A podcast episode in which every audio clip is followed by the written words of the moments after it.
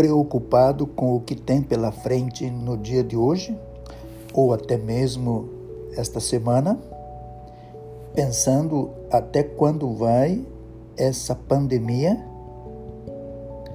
Ore, ore a Deus e dê glórias ao Deus poderoso, aquele que pelo seu poder age em nós e faz muito mais do que nós podemos pensar ou imaginar. Descanse no Senhor, Ele tem cuidado de ti. Deus te abençoe.